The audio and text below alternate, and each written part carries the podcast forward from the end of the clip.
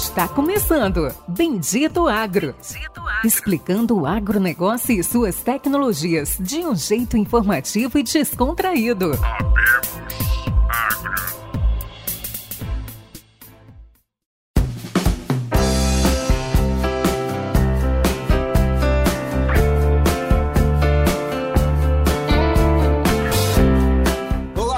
Nossos amigos e ouvintes. Está começando agora o Bendito Agro, o seu podcast de conhecimento e inovações no agro do Brasil e do mundo.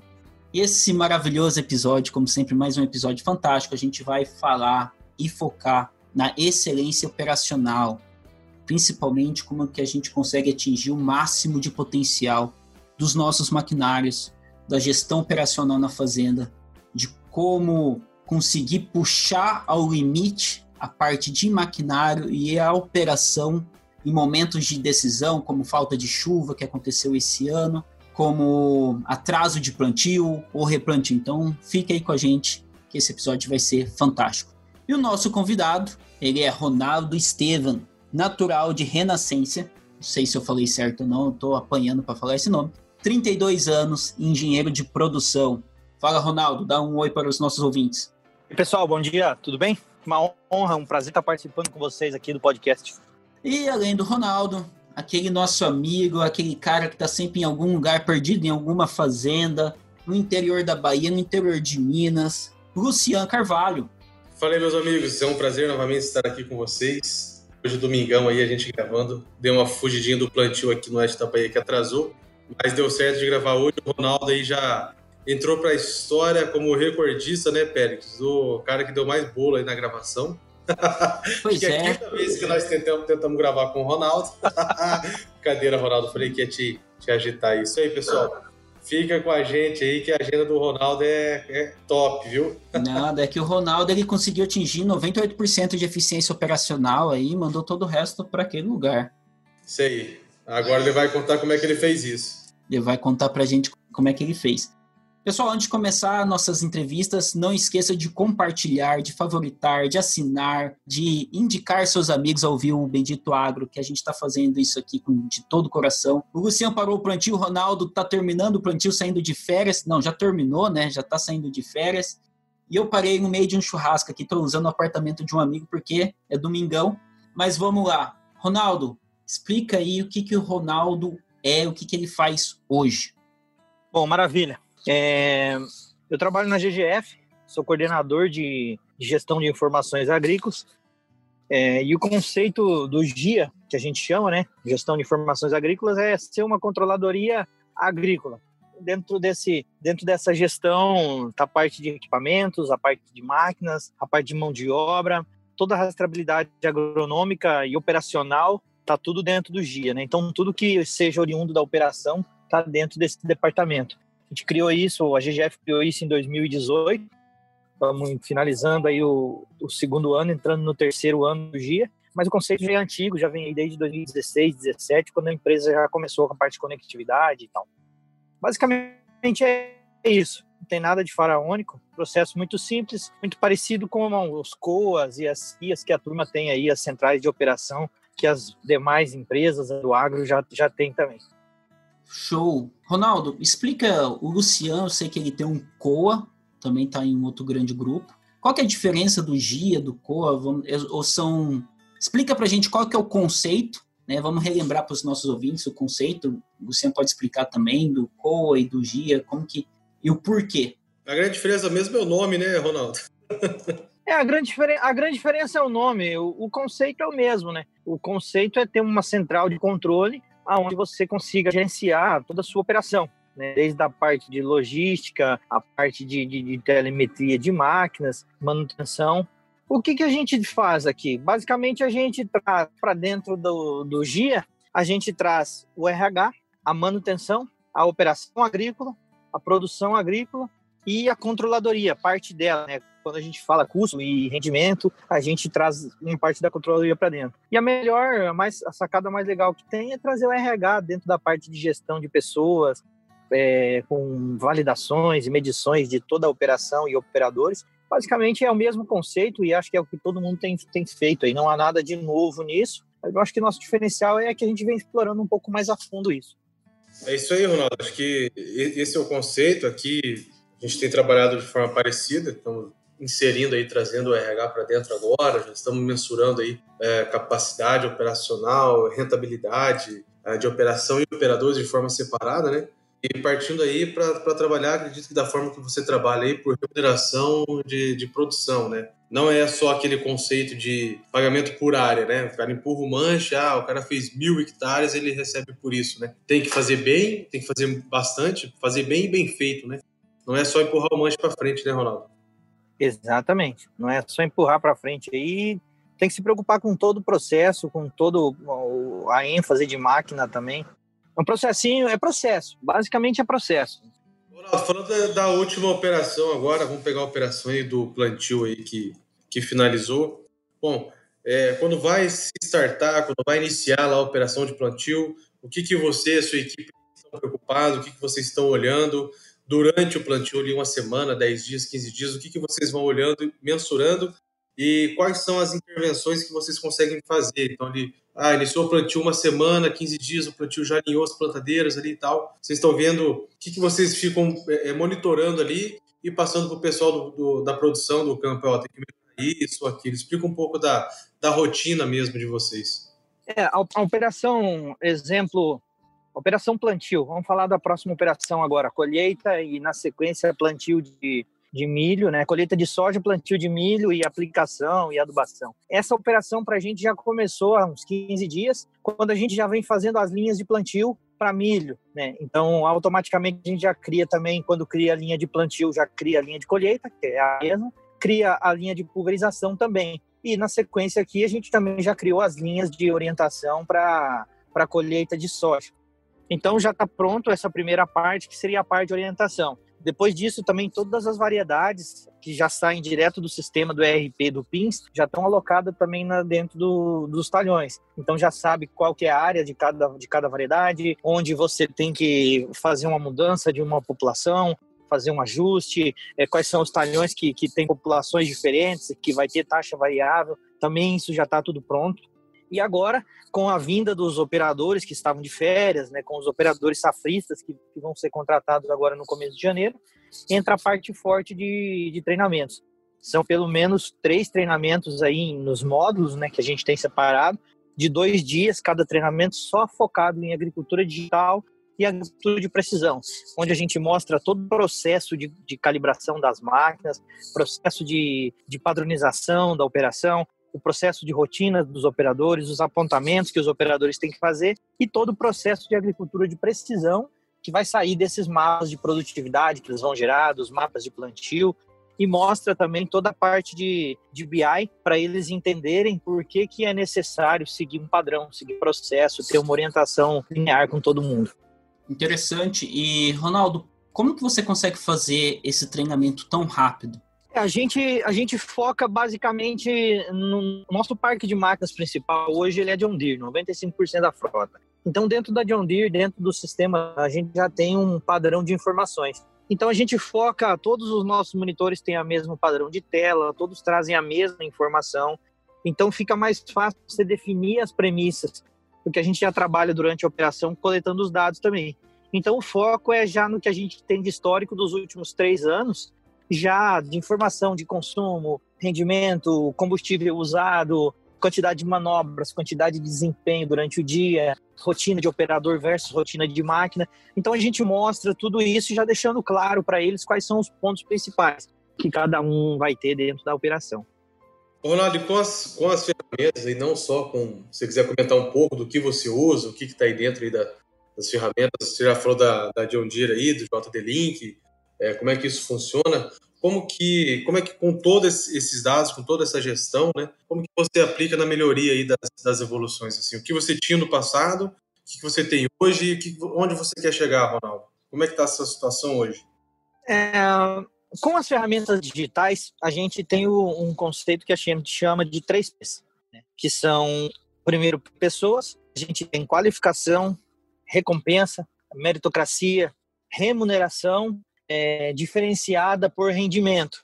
Depois vem o segundo P, que é o P do processo, né? rastreabilidade, a escala, padronização, análise, modelagem de dados, criação de prescrições, né, integração de plataformas e a, vamos dizer assim, o processo operacional que tem que ser executado no campo. O terceiro P é o P de produto. Né? O produto não apenas produtividade, soja, milho, algodão, indiferente da cultura, mas o produto operacional, né? O, você aumentar a eficiência, aumentar a qualidade, aumentar o desempenho, em contrapartida diminuir custo, diminuir consumo, racionalizar o uso de insumos, né? Então esse conceito é o que a gente traz para dentro das plataformas digitais. O primeiro deles é o pessoas, é a equipe certa, o operador certo, né? as atividades têm que estar bem alinhadas para eles, os equipamentos estarem prontos, né? Com uma, uma margem de, de, de disponibilidade aí sempre acima de 80, 85% para que daí o operador, quanto melhor, ele faça a diferença. Então, basicamente, dentro desse conceito, a gente nivela tudo que é operação.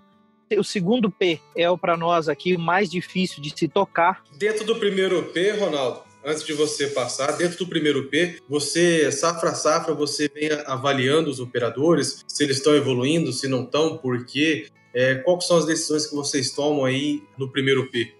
Maravilha. Dentro de pessoas, em cada operação, a gente tem um mapeamento completo. Exemplo, hoje é possível dizer um motor em qual ele trabalhou, em qual equipamento, qual foi o rendimento área, qual foi o consumo, quantas horas de jornada ele tem de cartão aberto e quantas horas de trabalho ou de manobra ou deslocamento tem o equipamento naquele dia. Então, ao final de cada, né, a gente já vem aí para a terceira safra, agora a safra 2021 vai ser a quarta. Então, a gente já tem um, um histórico, um banco de dados e a gente já vai conseguir premiar eh, esses operadores. Quanto mais eficiente, quanto maior step onde ele está enquadrado, mais ele recebe como prêmio, como bonificação lá no final da colheita.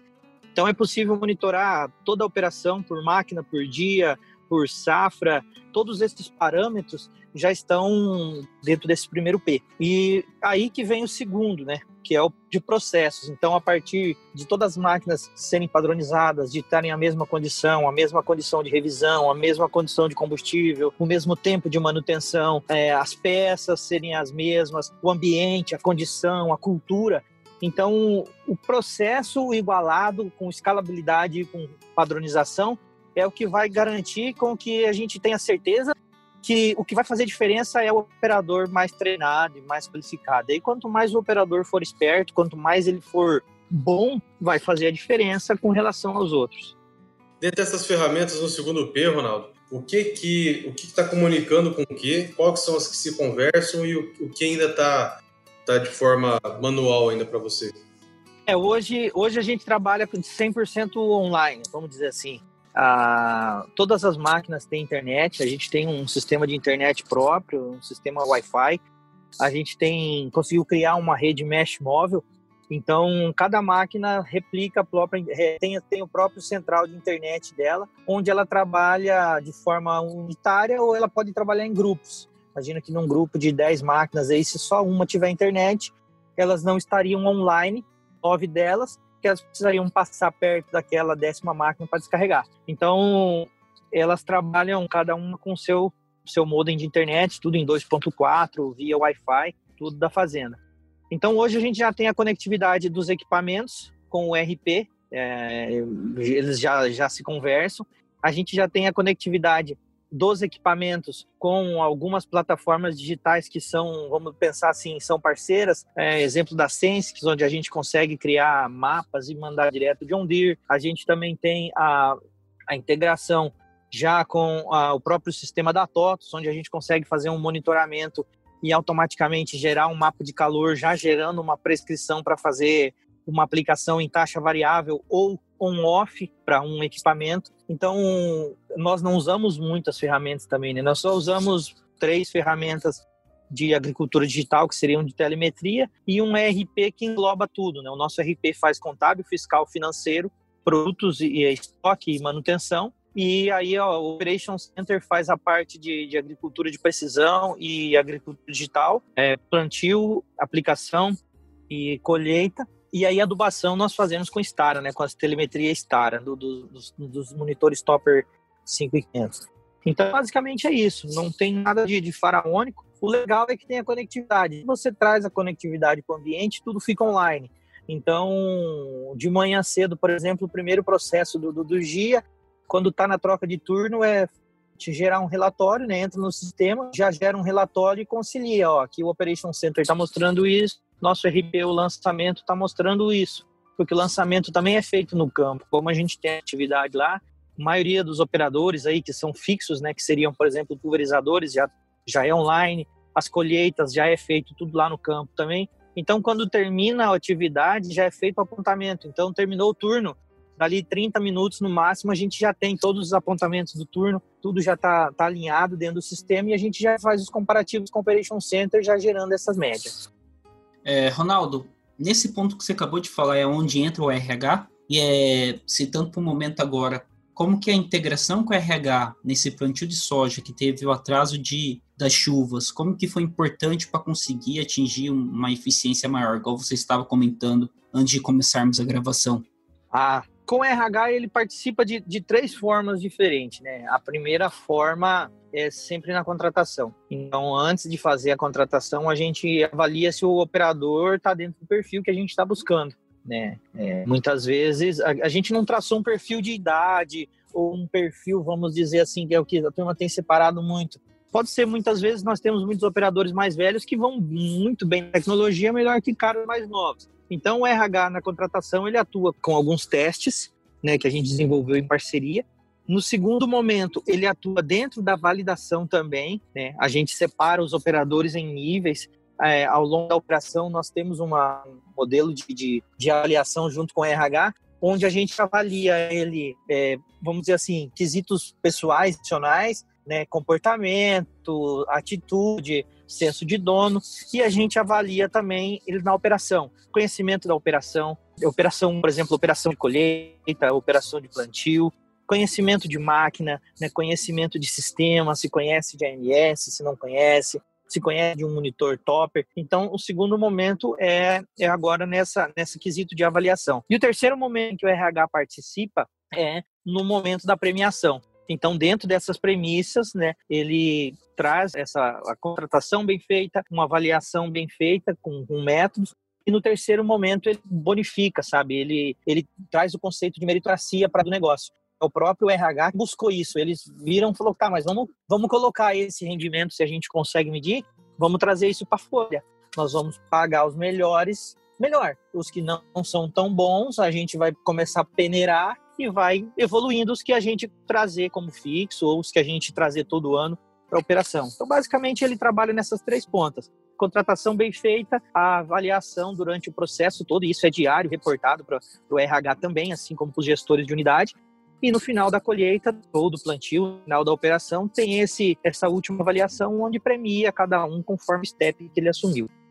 Isso é uma maravilha, né, Ronaldo? Você traz, você traz a responsabilidade ali uh, do pagamento para, para meritocracia, então você, você desaloja eles, né? Mas se você paga a mesma coisa toda vez para as mesmas pessoas, o, o bom, né? O cara que é bom recebe igual o cara que é ruim, o bom piora e o ruim não melhora nunca, né? Então quando você fala, pô, Exatamente. porque você está recebendo 200, 300 reais a mais por mês, porque você se manteve na, na eficiência de, de faixa elevada, você produziu bem, tá aqui ó, a tua remuneração. Então isso depende deles, né, Ronaldo? Isso é um incentivo, um estímulo enorme para que eles e para que a gente vá fatiando, né? Ó, esse cara aqui, pô, segunda safra já não evolui, não melhora, talvez tá na hora de fazer um treinamento ou remanejar ele, ou talvez promover ele para o mercado externo de trabalho também, né, Ronaldo? É, basicamente é isso.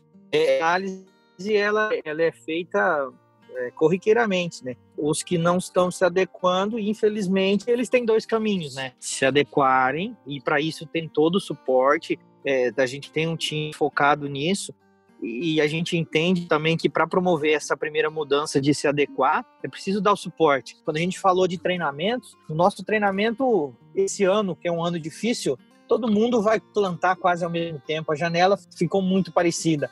Então, nós estamos disputando o mesmo operador que vem, por exemplo, do Rio Grande do Sul, que colhe no Mato Grosso, colhia no, no, na Bahia, depois ia para o Piauí, tá embolado. Então, a gente tem que começar a oferecer diferentes quais são os diferenciais? Capacitação. Né? Eu tenho certeza, e é uma, é uma prática muito comum, que o operador que vem colher dentro do time, ele pode no ano que vem saber muito mais do que ele veio esse ano. Então, os operadores participam no treinamento voltado para agricultura de decisão. Dentro desse treinamento de agricultura de precisão, é claro, não é, não é uma pós-graduação, mas o operador sai daqui com conceitos de AP, entendendo o que, que é o que, que é uma abação, entendendo o que, que é uma colheita monitorada, entendendo o que, que é um trabalho de prescrição com mapas que eles vão gerar. Então, isso, isso é fantástico, porque assim, quando ele entende que ele não é só aquele salário, que também está equalizado com, com o mercado, mas é que ele tem um algo a mais. Se ele vier um ano, dois, e, e desempenhar o melhor que ele possa para nós e depois no terceiro ano ele ir para outro grupo, não tem problema. Daqui dois anos nós estamos formando mais gente, estamos trazendo mais gente boa para dentro de casa também, que queira aprender. É uma união, né, Ronaldo? Se todo mundo pensar, isso, pensar assim, fazer assim, todos nós vamos estar capacitando o mercado de trabalho com uma, de uma forma geral, né? Essa é a grande verdade. Não, com certeza. E eu acho que é um caminho, esse caminho não tem volta, Luciano. É, todo mundo está entrando em agricultura digital, todo mundo é uma tendência muito forte. Só que assim, a agricultura digital não se faz sozinho, né? Por maior que seja o time de AD e AP, é a operação que faz o resultado, são os caras que estão no dia a dia, lá, arrumando máquina, operando, fazendo acontecer. Eles são os caras que a gente tem que dar maior atenção. E quando vira a estratégia toda para o chão de fábrica, o resultado é imediato. É isso aí. Comentando um pouquinho, Ronaldo, desde que você começou esse trabalho, é, até chegar na eficiência que você está hoje, você já comentou vários gaps aí de análise, várias coisas que vocês olham, onde vocês pontuam, onde vocês batem, enfim, mas trazendo aí do, na sua memória aí, desde que vocês começaram esse trabalho até hoje, nessa, nessa linha de evolução, quais que foram as maiores dificuldades que você teve aí, Ronaldo?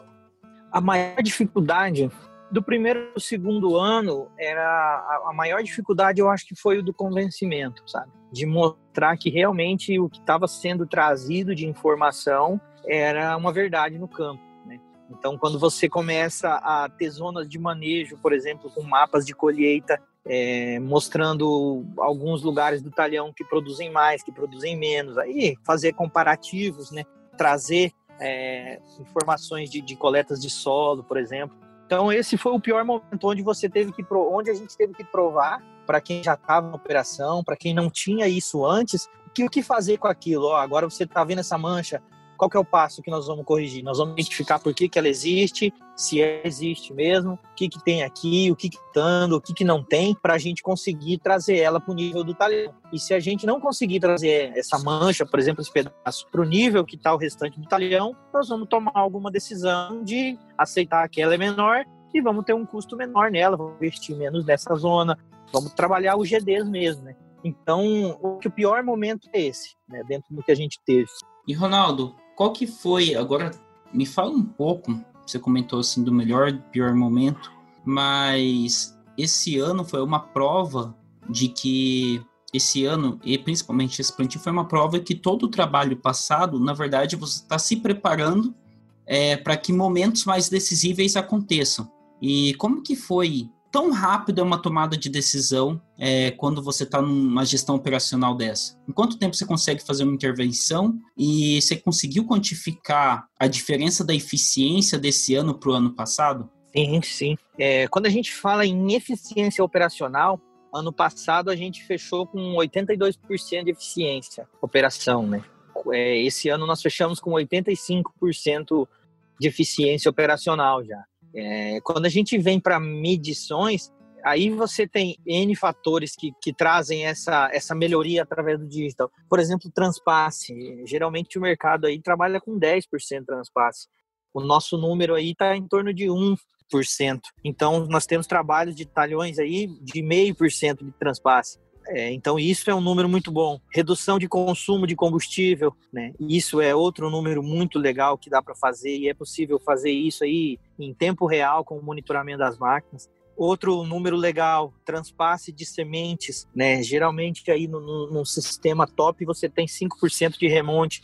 A gente está fechando o plantio agora, pacotes aí para o próximo ano já, com 1% de remonte, e o nosso número de remonte aí não chega em 1% ainda sobra um pouquinho de mente, né? Então, a eficiência operacional e a qualidade operacional, ela, ela aumentou com o uso de plataformas digitais. Só que assim, a gente não tem um time voltado para isso. Isso percolou, isso virou rotina na operação. Então, o gerente da fazenda, o coordenador de área, ele já tem acesso. Hoje eu acredito que a gente deve ter quase 100 usuários já dentro do sistema. Então, o gerente da fazenda acessa, o técnico da fazenda também tem acesso às informações, o coordenador de, de, de, de operação também tem acesso às informações. Então, quanto mais pessoas que estejam do time de gestão consigam ter isso de uma forma prática, um BI ali no celular, né, um, um Operation Center ou uma plataforma de telemetria estar disponível para ele quando ele precisar, facilita muito a tomada de decisão. Hoje é possível a gente saber que operador num canto da fazenda, em que momento, em que hora do dia, que operação que ele estava fazendo, qual que era o S que estava trabalhando, que produto que estava. Então isso facilita muito a gestão, facilita muito quando a gente começa a ver o número, a, gestão fica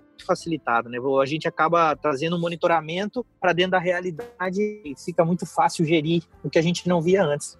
E fantástico você está explicando como funciona toda essa situação. E um ponto interessante, Ronaldo, e talvez e isso até uma dúvida, a parte de você ser uma cor só impacta positivamente. Então você diz, um dos principais pontos é a padronização de maquinário e padronização da informação que chega. E talvez esse seja um dos principais pontos que atrapalha os médios produtores a implementar essa gestão operacional tão eficiente. O que você acha desse, desse questionamento? Com certeza, com certeza a padronização ela, ela já ajuda antes do digital chegar, né? Vamos pensar na gestão de estoque, gestão da manutenção, né? Na gestão de suprimentos, né? Toda a cadeia de mecânico, treinamento para tudo, né, Ronaldo? Tudo, treinamento mecânico. Então, quando você consegue ter um padrão, cara, você consegue ter toda a gestão muito mais facilitada. É, exemplo, quando você tem uma única, uma única bandeira, vamos pensar assim, ou duas no máximo, três, extrapolando, você consegue se entender muito bem com com teu concessionário, com teu provedor de serviços, onde você sabe que aquele momento é o momento de você entrar fazendo uma compra, é o momento de você entrar fazendo um serviço. Quando você tem marcas variadas, fica mais difícil, porque cada um, pode parecer estranho, mas cada um tem uma particularidade diferente, embora as máquinas sejam todas iguais hoje aí, mas cada um tem uma particularidade e essas particularidades são difíceis de gerenciar. Muitas vezes você tem que ter três, quatro modelos de gestão porque você tem várias marcas, né? Então, com certeza, a padronização de, de frota é, é, é, um dos, é um dos pilares para acontecer uma agricultura digital plena. É, com certeza. Aqui nós também somos, somos uma bandeira só praticamente, né? Isso aí, complementando aí o que o Ronaldo falou, ajuda muito, ajuda demais. E Ronaldo, pensando aí nos próximos passos, tenho certeza que você já tem muita coisa desenhada você tem muito projeto vindo. A gente de vez em quando troca uns, uns zap zap aí. O que que, que que tá vindo aí, Ronaldo? O que mais você vai jogar aí para dentro do, do monitoramento? O que que você enxerga aí no futuro aí, pensando aí alguns anos para frente? Qual que é o projeto? Qual que é a ideia? É, o, a visão de futuro agora, a gente está bastante de olho na, na questão da conectividade também, né? Mais uma saída para conectividade, pensando aí no 4G ou 5G, com as teles, e tem bastante ações governamentais para isso. É, mas eu sempre digo, é, tem muita coisa falando em agricultura digital que dá para fazer sem aquele velho jargão que, ah, não faço porque eu não tenho conectividade. Então eu sempre alerto a todo mundo, um dia a conectividade vai chegar e você ainda vai estar tá pensando só nela, não vai estar tá pensando na tua operação. Quanto antes tu olhar para dentro dela e já começar a criar fatores, criar parâmetros, premissas, quando a conectividade chegar vai ser um processo natural. Se não, quando chegar a internet vai ser um processo doloroso. É, se o cara não tiver uma base, não tiver um alicerce pronto, não tiver uma base pronta, a conectividade não vai mudar em nada na vida dele, né, Ronaldo? Não, a conectividade não vai mudar em nada a vida dele. Porque assim, ó, basicamente tudo é processo, cara. Eu sempre digo para os meninos aqui, quando eu vou começar um treinamento com os operadores, eu falo: quem aqui quer comer com o prato virado para baixo? Cara, é processo. Prato para cima para você se servir, começa da base, uma casa se faz do alicerce, você está coberto de razão. Então, a gente tem falado muito sobre conectividade, mas ela é um dos pilares mais fortes, mas não é só ela, ela sozinha, e eu sempre digo, conectividade te faz produzir mais? Eu vejo que são duas coisas diferentes. Rentabilidade por hectare quilos por hectare. Né? Quilos por hectare você precisa de muito mais do que só informação. Você precisa de uma série de ações, aí precisa entrar uma parte muito forte de AP, um alinhamento muito caprichado entre é, manutenção, conectividade, agricultura digital e produção. Agora, rentabilizar em reais por hectare, aí o digital ele faz sozinho, basicamente, com pequenas ações, ele consegue isso. E dentro dessa linha, a gente vem forte, a nossa, o nosso gasto de energia maior é em transformar os dados de telemetria em dados para produtividade, trazer o conceito de AP para dentro do digital e poder trabalhar aí a gente já tem 100% de mapeamento da área, poder pegar toda essa informação que a telemetria tem de mapa de plantio, mapa de, de, de chuva, mapa de colheita, mapa de aplicação, trazer isso para dentro do conceito de AP e começar a gerenciar a lavoura em UGDs, né? Então, esse é a maior, o maior gasto de energia é para transformar os dados de telemetria em dados agronômicos, transformar isso em rentabilidade, não só em reais por hectare, mas em quilos por hectare.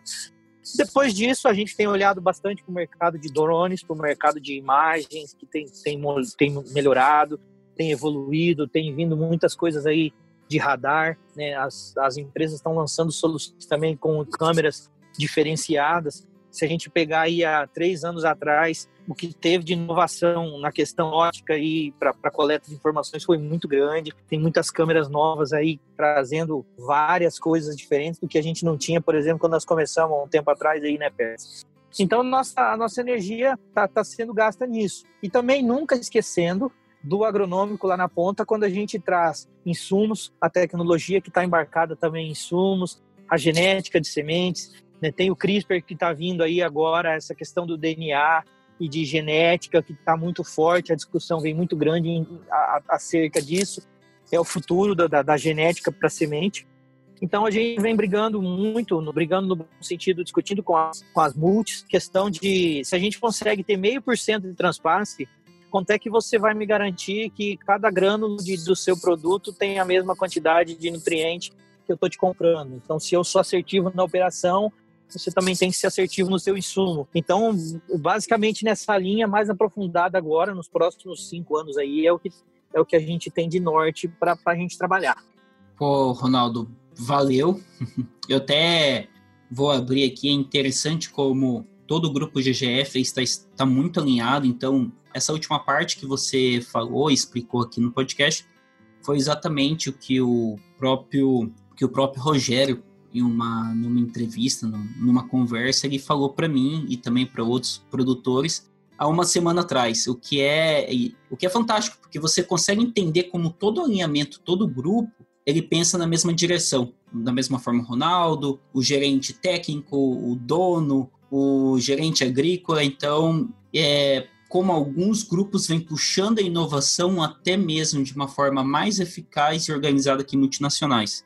Mas a gente está chegando aqui ao final, a gente está chegando já ao final da, dessa gravação. Acho que, como eu expliquei nos outros episódios, a gente está num novo estilo de gravação onde a gente foca mais no que está acontecendo do que na história. A gente quer extrair o máximo de conhecimento, essas respostas mais rápidas, como foi o Ronaldo.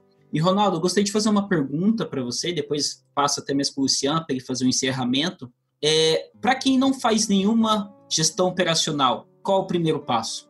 Fala para um ouvinte nosso, o cara tem mil hectares, multicor. Qual que é o primeiro passo? Jogando o Ronaldo na fogueira, cara.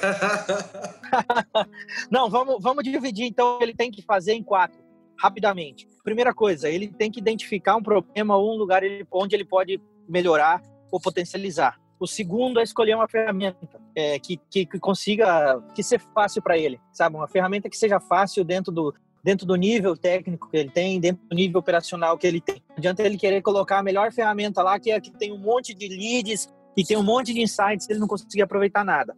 O terceiro passo é ele ter ação voltada para a coleta de informação, sabe? Calibrar a informação, validar. Quem acha que a agricultura digital aí, Luciano e Pérez também, quem acha que a agricultura digital te faz em menos lavoura, muito pelo contrário, até que você chegue num nível onde você confia na informação, você tem que sujar muita botina.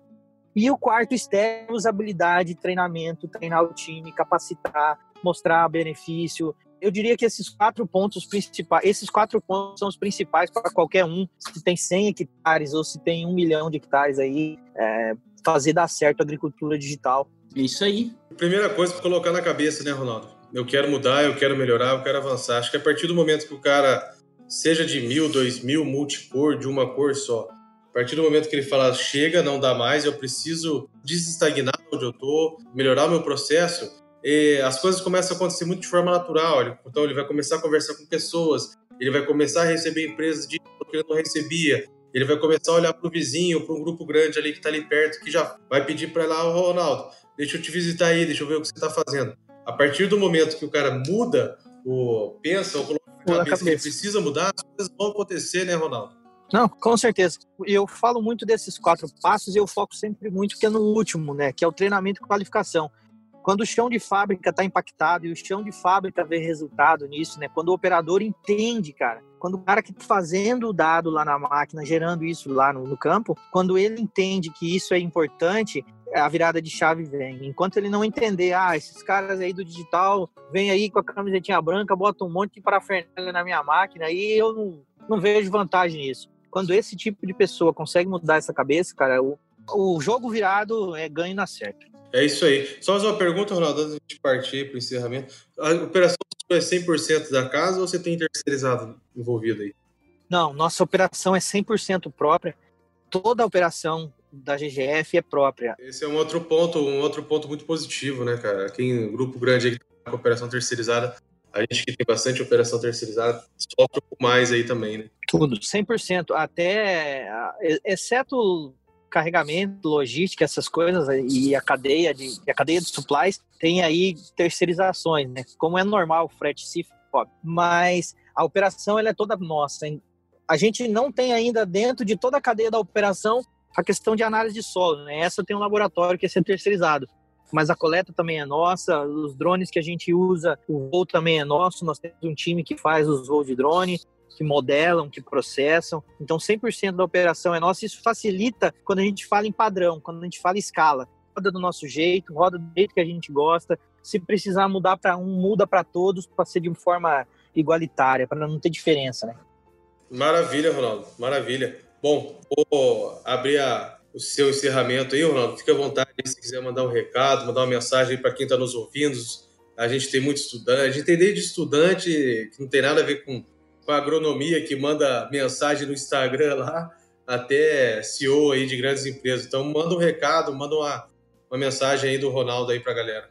Não, uma honra mais uma vez dizer que está participando com vocês aí. Aprecio muito o trabalho de vocês também, acompanho todos os podcasts. E o recado que se um bocó falando aqui, né, cara? É, agricultura digital dá certo, sim. O que a gente tem que fazer é não transformar ela num, e quem trabalha com ela não pode se sentir uma estrela, não é uma estrelinha, não é a, um negócio que vai virar o jogo, né? É mais um processo, é mais uma ferramenta e quando a gente tiver uso racional, o uso dentro da operação e o uso de uma forma muito simples, tornar a agricultura digital uma rotina dentro da fazenda. Quanto menos ela impactar, quanto menos é, tiver holofote virado para ela, mais ela trabalhar quietinha ali, ó, buscando informação, coletando dado, trabalhando nos bastidores, mais fácil ela vai, mais para frente, mais rápido ela leva a evolução, sabe? E combinar isso tudo em ação. Não adianta ter um monte de informação e não ter um time é, qualificado, não ter um time preparado para agir em cima daquilo, interação. A comunicação tem que ser muito forte também, o uso das ferramentas tem que percolar, não ser só o diretor da empresa usar, mas o, o operador também tem que ter acesso a, a, um feedback usando a tecnologia, com um tablet, com um celular lá, para facilitar o entendimento dele, onde ele possa estar tá errando, ou acertando e mostrar para ele qual que é o diferencial dele. Né? Então, basicamente é isso. Não tem nada de segredo nisso aí. É um negócio simples de fazer. Tem algumas técnicas e algumas manhas, mas isso aí você vai aprendendo. Cada um vai desenvolvendo o seu jeito de fazer ao longo da caminhada. Fantástico. Isso aí, pessoal. Mas é isso aí, pessoal. A gente está encerrando mais esse podcast. Uma aula sobre questões de operações. Quero agradecer a todos os nossos ouvintes, você que está aí dirigindo, trabalhando no campo, ou como eu sempre digo, né, Luciano, lavando a louça. Ah, só você que lava a louça, cara. Só eu que lavo a louça ouvindo o podcast, ou limpando a casa. Mas enfim, é, agradecer a todos os nossos ouvintes. Compartilhem, curtem, assinem. E é isso aí, Luciano. Vai para as considerações finais. Isso aí, pessoal. Agradecer mais uma vez, agradecer o Ronaldo o tempo aí. A gente sabe que a correria, o Ronaldo está de férias, hoje é domingo, quatro e meia. Deu uma fugidinha plantio aí para vir aqui gravar. Obrigado a todos vocês que nos escutam. Pedir para vocês que nos favoritem, compartilhem com seus amigos. Isso é importante para nós, para o crescimento da rede, para a gente poder estar tá trazendo aqui sempre convidados ilustres aí, como o nosso amigo Ronaldo. E agradecer os nossos parceiros, Rosa de Galpão, é, o Dicionário Ponto Agro, o Bahia Agrícola, o Maicon lá do Agricultura de Alta Pressão, que sempre compartilha a gente lá nas redes sociais também. Obrigado a toda essa galera, o Agro Ligadas, que também sempre compartilha com a gente, o pessoal da Rede Agrocast, a maior rede e a melhor rede de porque é a única rede de podcast do agro. Valeu, Pérez. Valeu, um abraço. Valeu, Ronaldo. Valeu, Ronaldo. Um abraço. Que seja uma safra cheia.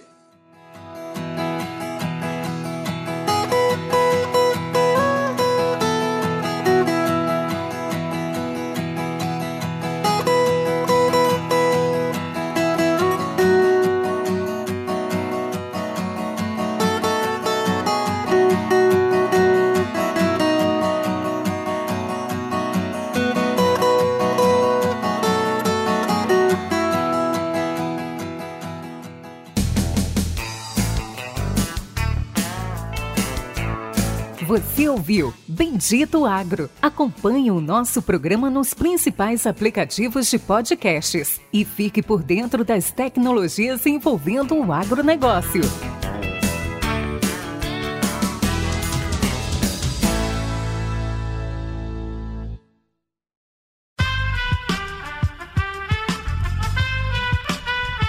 Esse podcast foi editado por Aerolitos Edição Inteligente.